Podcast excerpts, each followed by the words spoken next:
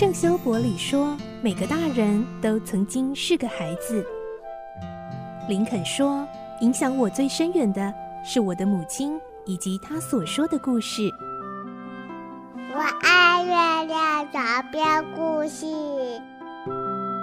晚安，月亮床边故事。小青姐姐邀请每一位大孩子、小孩子一起听故事，不管多忙，也要和你一起听故事。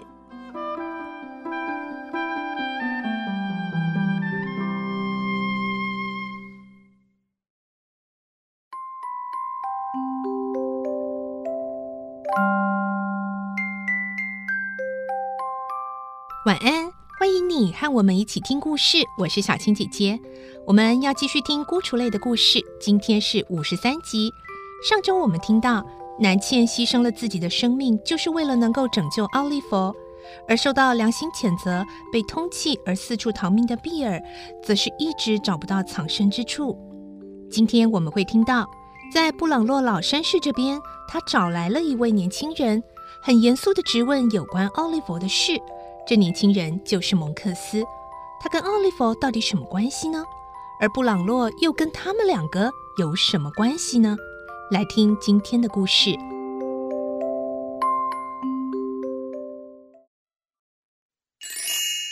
孤雏泪》五十三集，真相大白。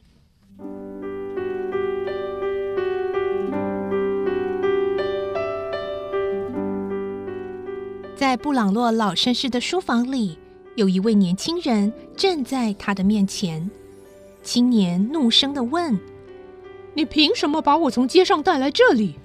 布朗洛这么说：“我要你告诉我一些实情。”青年指着老绅士说：“什么实情？你说。”“我要你在我面前把你过去犯下的所有罪行坦白的说出来。”你说我犯罪？哼，这话居然会出自一个自称是我老爸最要好的朋友的口中。正因为我是你父亲最好的朋友，我才敢这么说。布朗洛瞪了青年一眼，说：“你父亲具有一颗仁慈善良的心，跟你有如天渊之别。如果你的良心能有你父亲的十分之一。”那我当然会用最温和的语气跟你说话，爱德华·利福特，你实在不配叫这个名字。怎样，叫爱德华不好听是吗？好，是好的令我不想叫那个名字。什么意思？总之，我非常高兴你已经改了名字，你现在叫蒙克斯，对不对？青年暗暗吃了一惊，这老头怎么知道的这么清楚？蒙克斯沉默了一段时间之后，微微的扭动他的身子说：“你带我来，究竟想干什么？”布朗洛很快的回答：“想跟你谈谈你弟弟的事。”蒙克斯装出一副很诧异的脸色：“我弟弟？”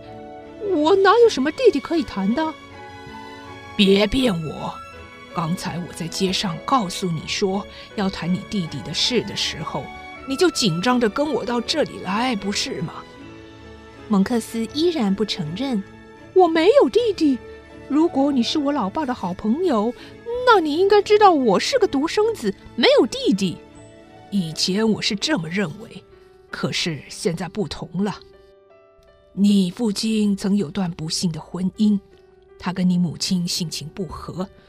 为了你母亲，他不知受过多少折磨，吃过多少苦头。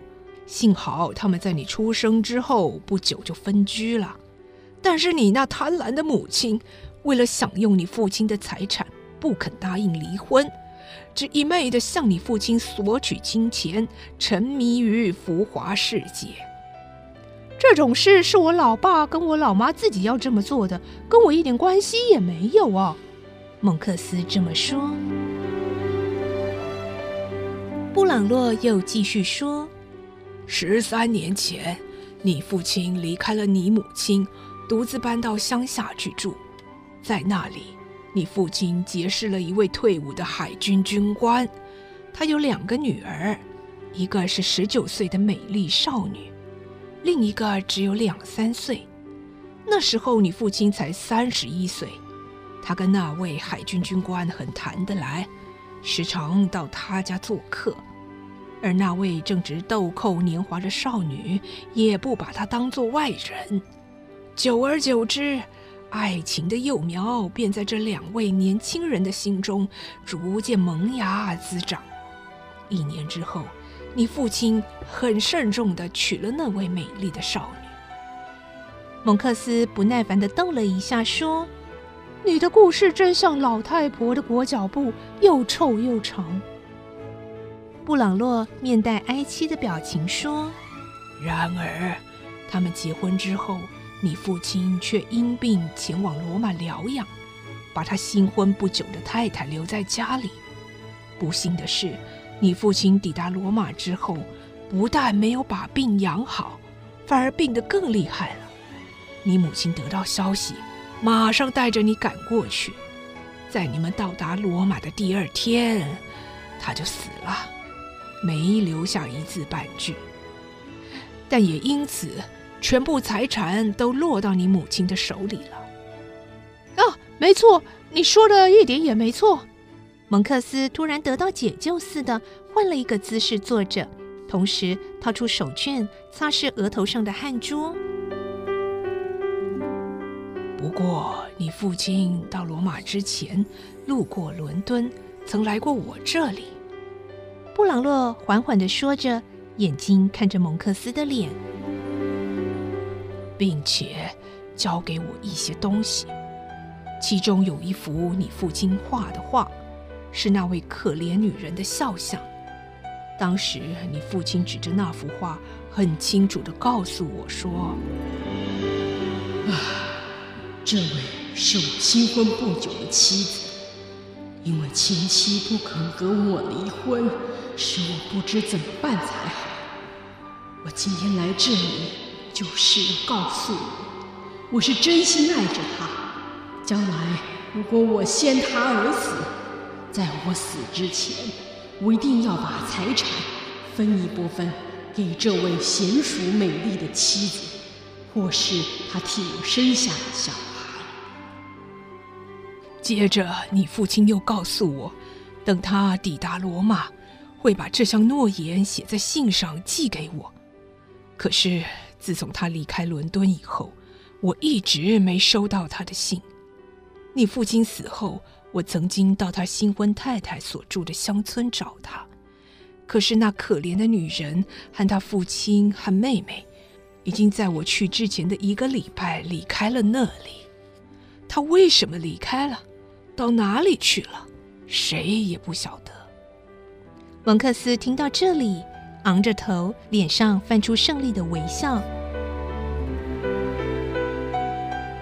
布朗洛继续说：“可是天无绝人之路，有一次我出乎意外的救了那女人生下的小孩。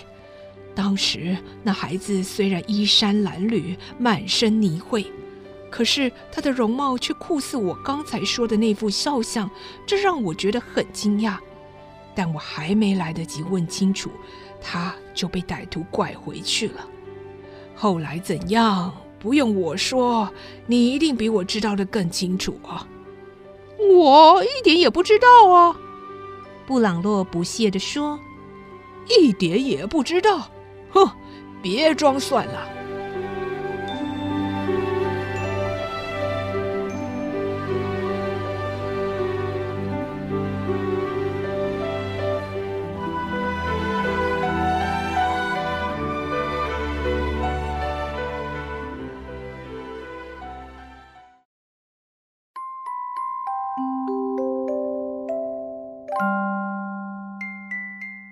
哇！从今天的故事当中，我们从布朗洛老绅士跟蒙克斯的对话，奥利弗的身世终于真相大白。